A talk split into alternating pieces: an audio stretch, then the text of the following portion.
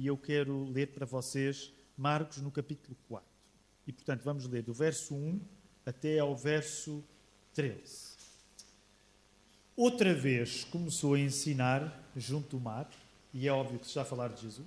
Portanto, Jesus começou a ensinar junto do mar, e ajuntou-se a ele grande multidão, de sorte que ele entrou e assentou-se num barco sobre o mar, e toda a multidão estava em terra junto do mar. E ensinava-lhes muitas coisas por parábolas, e lhes dizia na sua doutrina: Ouvi, eis que saiu o semeador a semear. E aconteceu que, semeando ele, uma parte da semente caiu junto do caminho. E vieram as aves do céu e a comeram. E outra caiu sobre pedregais, onde não havia muita terra, e nasceu logo, porque não tinha terra profunda. Mas saindo o sol, queimou-se, e porque não tinha raiz, secou-se.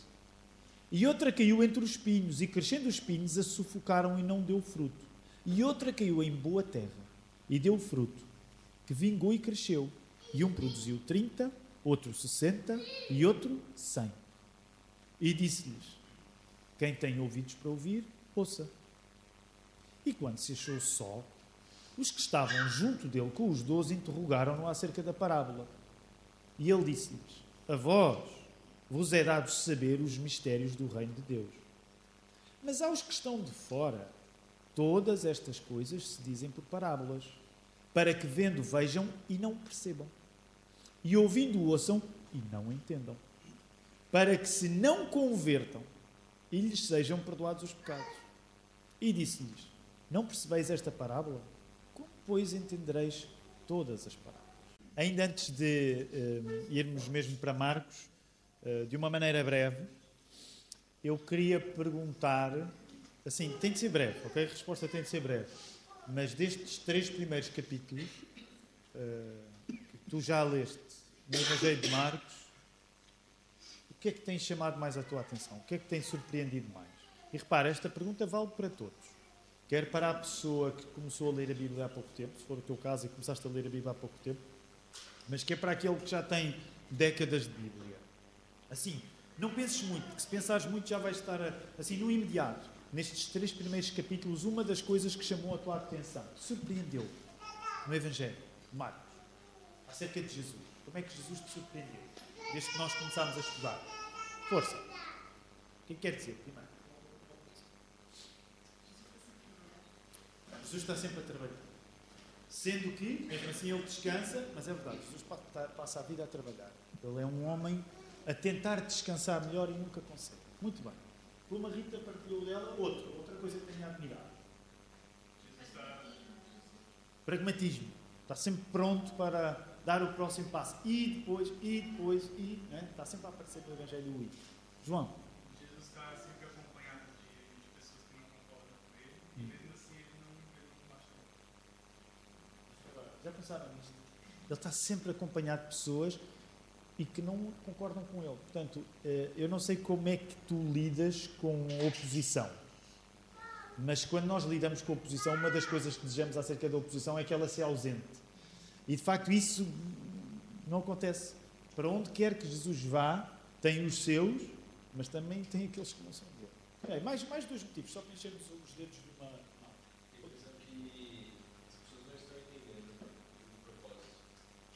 Então, Giovanni diz aqui uma coisa que é verdade. A maior parte, até agora, até agora, as pessoas normais, portanto, com exceção dos demónios, não revelam grande compreensão daquilo que Jesus está a dizer.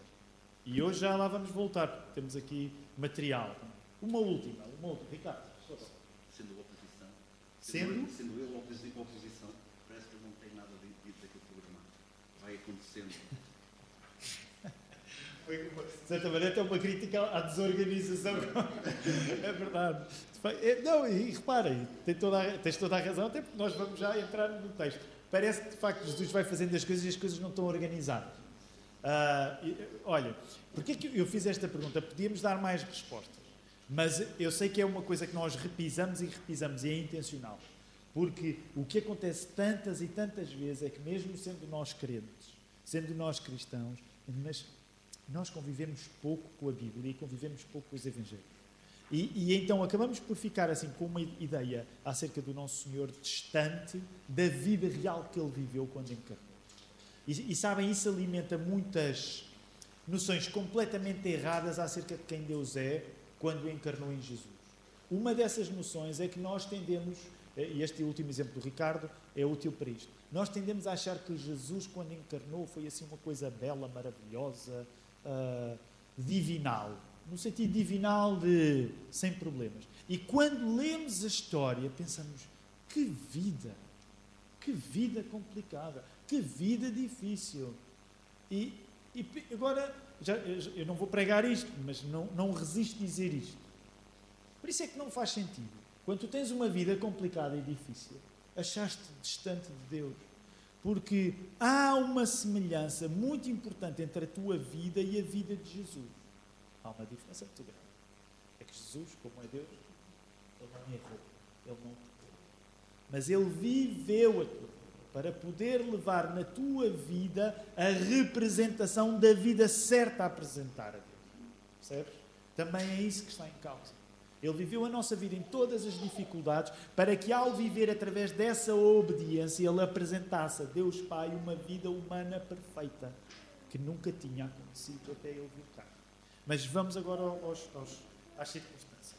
Uh, este sermão, a primeira vez que foi pregado lá em, em 2011, em São Domingos de Benfica, o título era A Inteligência nas Orelhas. Ok? A Inteligência nas Orelhas. E já vamos perceber porquê. Vamos novamente ao texto, ir aqui a par e passo. Outra vez começou a ensinar. Novamente, como é que começa o capítulo? As, as divisões em capítulos não são originais. Mas como é que começa outra vez? E, e pronto, não para, não para. Outra vez começou a ensinar junto ao mar, e juntou-se a ele grande multidão, de sorte que ele entrou e assentou-se num barco sobre o mar, e toda a multidão estava em terra junto ao mar. Isto corresponde à percepção do Ricardo. Portanto, uh, vem uma multidão, isso é uma coisa boa, mas aquela máquina, a produção, a logística de Jesus não está, de facto, dá a ideia que tem de improvisar ali um pouco. Agora, não sei se vocês recordam, nós já falámos nisso em, em sermões anteriores, o pastor Filipe também pregou acerca disso, que, uh, uh, aliás, há, há, uma expressão que eu já repeti, que, que o Filipe usou, uh, quando foi aquela altura das curas e as pessoas lançam-se todas para Jesus, e uma expressão que o Filipe usou, que eu não vou esquecer, é, é com Jesus parece, parecia que era o Black Friday da cura, não é? No sentido em que é uma loucura total. As pessoas, de facto, é, é uma loucura. E então, o que é que lentamente Portanto, a coisa de facto já esteve muito desorganizada, mas também é justo dizer que lentamente começa-se a organizar um pouco melhor. E reparem o que é que responde a organização aqui. Jesus ensina, as pessoas vão ter com ele, onde é que ele ensina? Ele é um homem do mar, ele passa a vida junto do mar, ele ensina na praia, e há aqui uma lição que muitas vezes é até aplicada, eh, até eh, quase de uma perspectiva técnica à comunicação, que é Jesus, para poder atender uma multidão tão grande, que se calcula, os estudiosos calculam que podia ser a maior até então, podia ser a maior multidão que ele tinha uh, desde que tinha começado o seu, o seu ministério. Então ele vai para a praia e o que é que ele precisa de fazer para conseguir falar para toda aquela gente? Ele precisa de se colocar num barquinho e afastar-se um pouco para que até de uma perspectiva técnica conseguissem ouvir. Uma das, sabes, uma das aplicações que geralmente se faz a partir deste texto não, não quer dizer que é isso que o texto está preocupado em nos comunicar. Mas muitas vezes uma das aplicações que se faz é que se tu queres chegar às pessoas, tu tens de construir uma distância delas. Porque se tu ficares, se permitires que as pessoas estejam em cima de ti, tu não vais sequer conseguir ser ouvido por elas. É? E essa é uma coisa interessante. Quando tu tens de falar a alguém, tu tens de ter uma distância para que a tua voz funcionalmente chegue às pessoas. Também é isso que está a acontecer ali para que haja ali um anfiteatro funcional, Jesus tem de se colocar num barquinho. E, tira só uns segundos para pensar nisto. Porque uma das coisas que empobrece a nossa vida é que quando nós não lemos muito a Bíblia e não lemos muito os Evangelhos, e às vezes escapa-nos a força das imagens da história de Jesus connosco. Imagina um grande grupo reunido, um grande grupo reunido, de um modo tal em que eles pensam assim: é para ó Jesus, para tu conseguires ensinar, tu vais ter de facto afastar um pouco. Então, imaginem aquilo tudo. Eu, eu, eu, sabem, eu não sei como é que se organiza uma multidão, porque uh, uma coisa é ter, sei lá, uma casa de oração lá na Lapa, ainda hoje seríamos, sei lá, 200 pessoas, e já é um grupo bom, mas imaginem muito mais ao ar livre. E agora, Jesus vai ter de falar, toda a gente vai ter de ouvir. Olha, olha, vem aqui para o barquinho, afasta-te um bocadinho, que é para aquilo tudo funcionar. Pensem na força do quadro. Pensem na, em, em, toda a organização que na hora se teve de fazer. Não é? é? é uma coisa bonita, é uma coisa é, que nos diz que de facto a vida de Jesus foi uma vida a sério.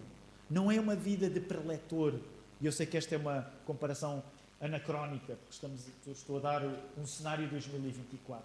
Mas Jesus não tinha uma green room. Estão a ver a green room agora? O pessoal diz green room, não é? Quando que eh, nem é bem o camarim, mas estão a ver, que, por exemplo, naquelas grandes igrejas eh, com vários serviços de culto, muitas vezes os pregadores já, já, já não se sentam com o povo, já, já se tornaram católicos, já é clero, já não se sentam com o povo. Então, eles ficam numa green room, que é aquele lugar onde eles andam. Eu já estive em algumas green rooms, tenho, tenho de assumir. Não em Portugal, mas. mas não, por acaso já estive.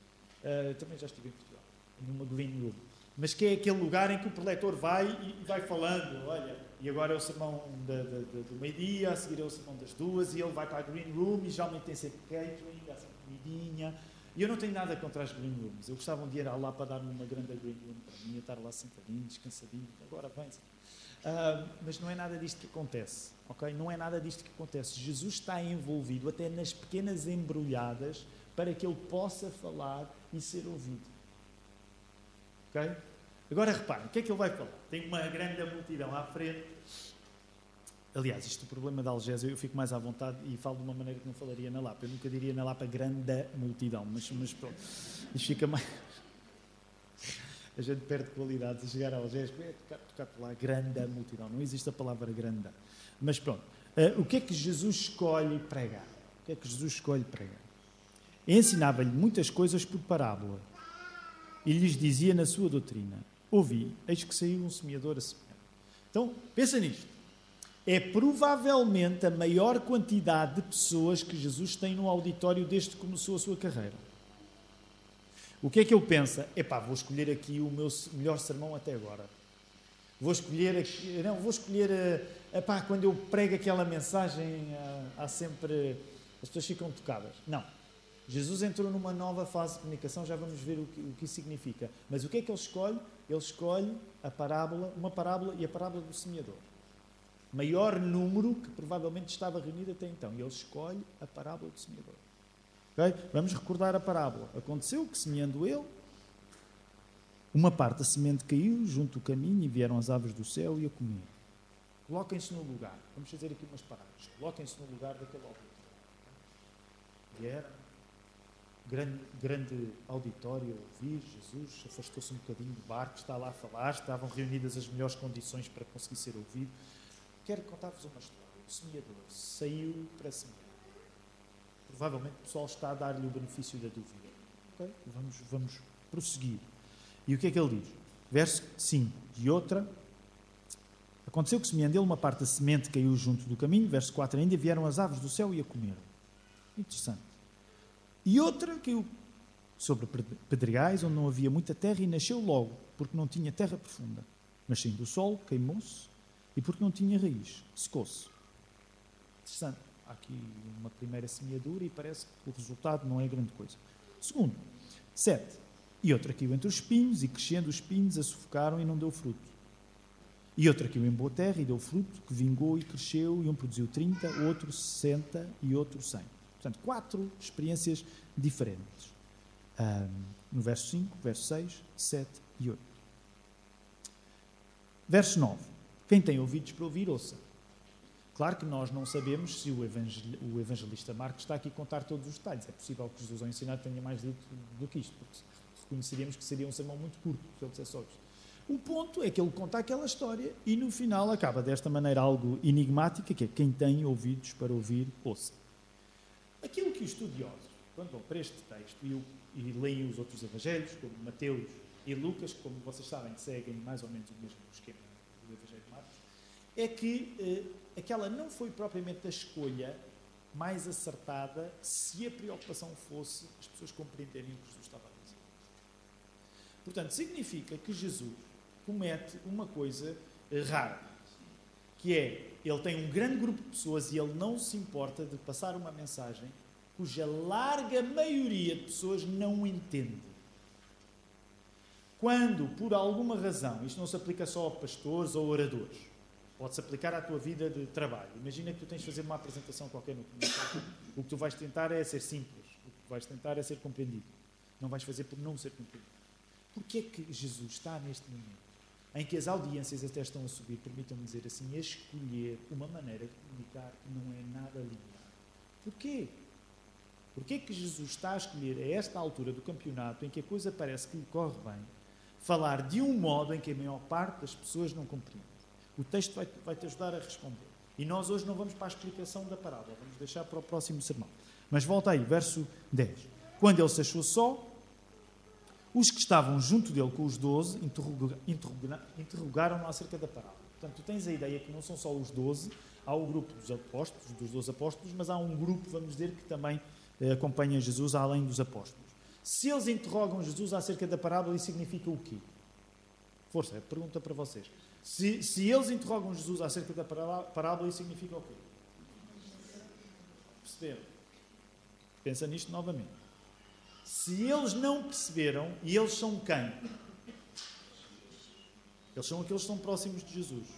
Se eles não perceberam e eles são aqueles que estão próximos de Jesus, é absolutamente justo, porque esse é geralmente o consenso da maior parte da, da análise teológica deste texto, que a maioria não terá entendido o que Jesus pregou. Imagina eu estar aqui a pregar, uh, imagina estás aqui pela primeira vez, até vieste uma boa vontade e tal, e eu prego e tu no final uh, mas não queres sair daqui, daqui mãos a abanar, vais ter com o outro pastor. Dizer, o pastor Filipe certamente. Sim, muito bem. E o que o pastor Filipe diz, oh, olha, já somos dois. Esta é uma igreja estranha, porque nem as pessoas que estão próximas do Tiago, que estão associadas à tarefa dele, compreendem o que o Tiago está a dizer. Okay? Esta é a história de Jesus entre nós. Esta é a história da encarnação. Agora, se isto já não é auspicioso, se isto já não é uma coisa que à partida pareça que está a correr bem, repara a resposta que Jesus vai dar. Eu, sou sincero contigo, eu já preguei este texto antes, já o li várias vezes na vida, mas quando estava a ler aqui em voz alta, eu sou sincero, ainda me dói ler o verso 13 naquilo que Jesus diz. Ok? Aliás, nem é o 13, é o 12. Mas vamos voltar a. Ainda hoje me dói ler estas palavras. Repara como é que Jesus explica. Verso 11: A vós vos é dado saber os mistérios do reino de Deus. Okay? Ele está a dizer isto aos seus amigos, portanto, aos apóstolos e às pessoas que estão com, com, com os apóstolos. Verdade seja dita, a esta altura eles sabem o mistério. Responde, força. Sabem o mistério, ele diz: A vós vos é dado saber. Eles sabem? Não sabem sequer. Vós, vocês que fizeram a pergunta, são as pessoas que devem saber. As pessoas que devem saber já sabem? Não sabem, mas devem saber, ok? Mas Jesus vai ajudar, se calhar nem tanto. Mas aos outros que estão de fora, todas estas coisas se dizem por parábolas. Geralmente, quando eu estava a crescer, um clichê de igreja que existia, sabem aqueles clichês de igreja? Aquelas frases feitas que se dizem na, na igreja, que tu ouves, tu cresces ouvir aquilo até o momento em que leste a Bíblia e tu percebes, ah, curioso, é mesmo o contrário. Um dos clichês que eu ouvia era, não, Jesus falava por parábola, porque aquela gente era simples, era gente rude do campo, como dizia o gato fedorento, né? gente simples, rude do campo. Então ele falava por, assim, com, dava comparações agrícolas e as pessoas compreendiam. Curiosamente, tu nunca vais encontrar isto na Bíblia, pelo contrário.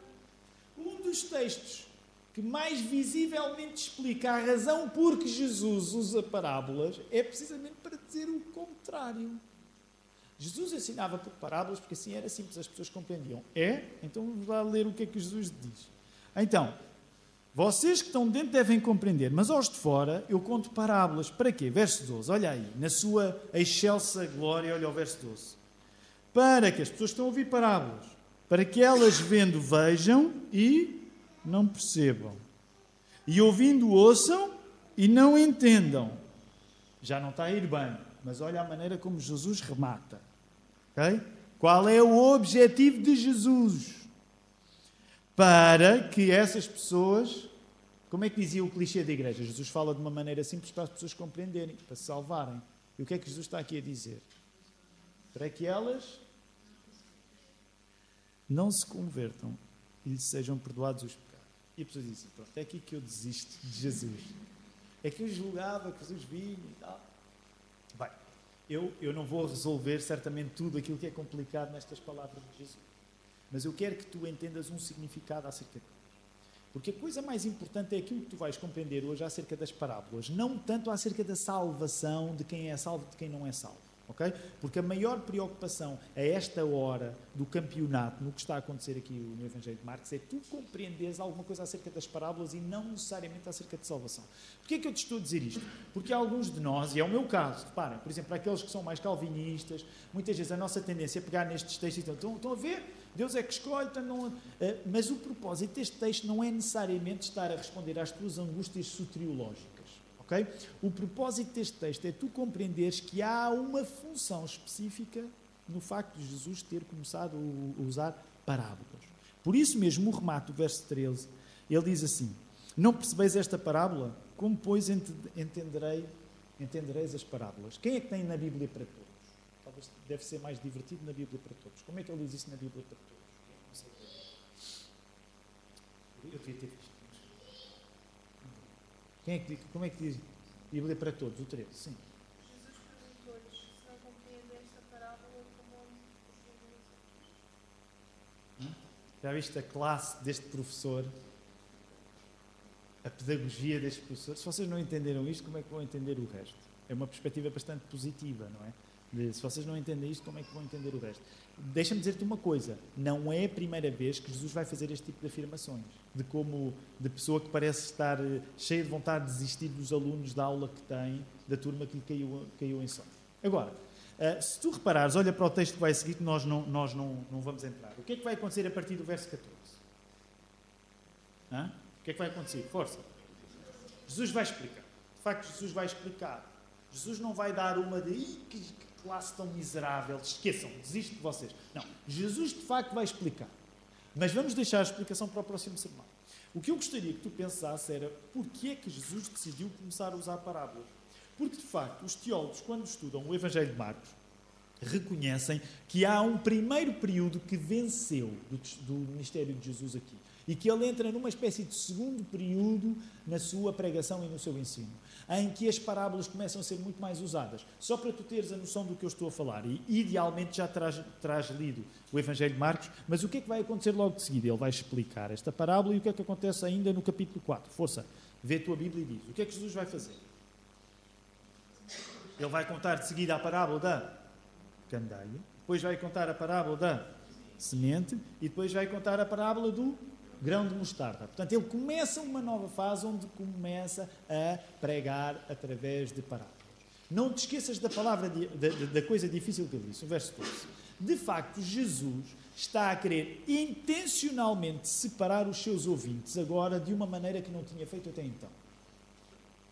O que significa que a parábola é um método de Jesus ensinar que separa umas pessoas das outras. Agora repara, tendo em conta que ele usa uma, uma, que ele faz um apelo no final da parábola, qual foi o apelo que ele fez no final da parábola? Quando Jesus pregou a parábola, portanto, ainda antes de estar a falar com os seus discípulos e com o grupo mais chegado, qual foi o apelo que ele fez? Quem tem ouvidos para ouvir, ouça. Portanto, o que tu te apercebes é que Jesus não disse quem não tem ouvidos para ouvir que tivesse. Ele não disse isso. A abordagem de Jesus não é a abordagem fatalista. Olha, tu não nasceste para compreender. Ele não diz isso. O que é que Jesus diz? Quem tem, se tu tens ouvidos, ouve. Portanto, o que é que Jesus está a apelar? Ele está a apelar ao quê dentro da pessoa? O que é que ele está a querer por parte da pessoa que o ouve? Ele está a pedir esforço, ele está a pedir participação por parte da pessoa. Ele está a pedir que a pessoa exerça algo a partir da sua vontade. Então, uma das lições preciosas quando nós estudamos Jesus a começar a ensinar por parábolas, é tu compreenderes que a parábola é um estilo de mensagem que exige mais da vontade do ouvinte. Nesse sentido, a parábola intencionalmente não facilita no lado lógico explícito, porque quer investir sobretudo na vontade. Quem tem ouvidos para ouvir, ouça. O que Jesus está a fazer é, numa nova fase do seu ministério, ele está a responsabilizar mais as pessoas. Ele está a dizer: Tu és responsável por aquilo que compreendes. E repara, há aqui um aspecto muito interessante. Eu quero sublinhar. Muitas vezes a nossa tendência, pelo menos é um pouco a minha, é nós acharmos que, em grande parte, aquilo que deslinda uma coisa da outra, aquilo que torna uma coisa não compreendida em coisa compreendida é o quê? A maior parte das vezes, quando tu pensas em alguma coisa que deves compreender, qual é o meio que te vai permitir tu compreender? Espero que não seja uma pergunta muito- O que é que tu geralmente achas. Ok, o Filipe não pode responder, mas o que é que tu geralmente achas que é preciso para compreenderes alguma coisa? No geral, no geral da tua vida, o que é que tu geralmente achas que é aquilo que vai permitir compreender alguma coisa? Hã? Estudar. Aliás, nós temos um diácono lá na Lapa, não é? O Hugo passa a vida a usar aquela, aquela frase lapidar que é estudasses. Não é? Quando alguma coisa não corre bem, ele diz estudasses. Porque em grande parte nós achamos, como a Patrícia disse, nós achamos que o estudo, o estudo é o quê? É a aplicação do nosso quê? Da nossa quê? Nossa cabeça. Nós achamos que se a nossa cabeça funcionar, nós vamos compreender. E se ainda não funciona, nós vamos dar muito nós para que a nossa cabeça saiba decifrar aquilo que pode não ser compreendido por igual. Qual é o ponto de Jesus quando ele começa a ensinar as parábolas? Também é este. Isto não vai lá só pela tua cabeça. Isto não vai lá só pela tua cultura. Isto não vai lá pelo teu coeficiente de inteligência. Isto vai lá pela tua vontade. Quem tem ouvidos para ouvir, ouça. Por isso mesmo é que vamos agora iluminar aquelas palavras que Jesus diz que nos parecem obscuras no verso 12. O que Jesus está a dizer não é que ele não tem vontade de salvar. Mas o que Jesus está a dizer é que há uma medida em que as pessoas não compreendem porquê. É porque não têm inteligência para compreender? Então, porquê é que as pessoas não compreendem? Porque elas não querem. E ele, ao usar um método, que é o método da parábola, no fundo, ele está a dar às pessoas aquilo que elas já desejavam e não sabiam. É como se Jesus dissesse assim, e obviamente ele não o diz, é uma maneira de colocar o assunto. Ai, tu não queres compreender, imagina, João, ai, João, tu não queres compreender, então eu vou contar-te a história da maneira que tu precisas para justificares a ti próprio que não precisas disto para nada. Que é, vai parecer uma coisa tão estranha que tu desistes logo. Desistes logo porquê? Porque já é a intenção do teu coração. Repara, isto não vai acontecer só agora. É a primeira vez que tu, estás a ver isto a acontecer de uma maneira mais explícita, porque é a primeira vez que Jesus começa a pregar por, através de parábolas, mas Jesus vai usar isto mais, muito mais lá ao fundo. Agora vamos aplicar isto só para terminar, estamos no nosso tempo. Que implicações é que isto tem na, na nossa vida? Meus queridos, tem muitas implicações na nossa vida. E uma das implicações tem a ver, de facto, com isto. O teu coração é muito mais o teu cérebro do que tu imaginas. O teu coração é muito mais o teu cérebro. Muitas vezes tu podes estar a desculpar, ai, não compreendo, ai, é difícil. Mas são desculpas, de facto. Porque se tu quiseres compreender, a palavra de Deus vai fazer sentido, ainda que tu nem a saibas explicar inteiramente. Portanto, Jesus valoriza a vontade. Isso significa que a vontade na pessoa é a coisa mais importante. E deixa-me dizer, não precisas ser um calvinista como eu sou. Isto nem sequer coloca em causa todas as nossas convicções acerca das doutrinas, da, da, da predestinação e por aí fora. A Bíblia não apresenta um problema no facto de Deus predeterminar e a nossa vontade. Isso não é um problema na Bíblia. Tiago, sabes explicar isso? Não sei. Mas eu só quero afirmar o que a Bíblia afirma. Se a Bíblia diz que de facto Deus predetermina, eu acredito que Deus predetermina. Mas se a Bíblia diz que é a minha responsabilidade eu ter vontade, eu acredito que é a minha responsabilidade ter vontade. Eu quero exercer a minha vontade. Porque eu querer é o segredo para eu ouvir. Percebes porque é que o sermão tem o título A Inteligência nas Orelhas? Porque a maior parte das vezes a nossa inteligência está de facto num lugar no cérebro que nos dá acesso aos insondáveis mistérios do mundo. Mas o que Jesus estava a dizer é muito diferente disso. Dependendo do teu coração, a compreensão existirá, porque a verdadeira inteligência está nas orelhas. Sentindo na vontade de ouçam, ouçam, ouçam. Quero terminar dizendo isto. Não esqueças que a palavra ouvir, ouçam, tem muita importância no contexto da religião dos judeus. Porque, como vocês sabem, não é? Como, como é que se chama aquela grande afirmação de fé no judaísmo? Como é que ela começa? Shema Israel, não é? O que é que quer dizer? Ouve, ó Israel. Porque o ouvir é sempre um sinal de recorda-te, Israel, do que aconteceu. E o que isso quer dizer é que, muito mais do que uma capacidade intelectual de chegar a Deus, o importante é nós ouvirmos as palavras de Deus e recordarmos a palavra de Deus. O que Jesus estava a dizer é que ele, nesse sentido, ele era o Shema original. Compreendem? Ele era a encarnação de ouvir Deus, porque ele é a própria palavra.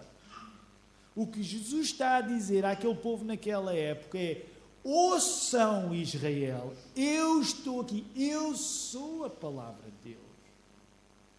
Não é aquilo que tu vais pensar para concluir coisas acerca de mim, como se Jesus dissesse isto. É a aceitação de quem eu sou como a própria palavra de Deus. Como é que isto no dia a dia deve mudar a tua vida? Tu és chamado a ser uma pessoa que ouve e que recorda.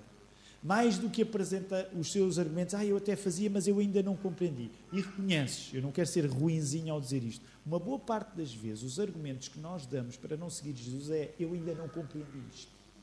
Quando eu um dia compreender, eu vou dar o passo. Deixa-me dizer com amor, que história é essa? As coisas mais importantes da tua vida não dependeram de um gesto de compreensão. Não quero dar um mau exemplo e estragar este sermão. Por exemplo, tu casaste com alguém que nunca vais compreender inteiramente. O casamento não dependeu de um ato de compreensão, de inteligência.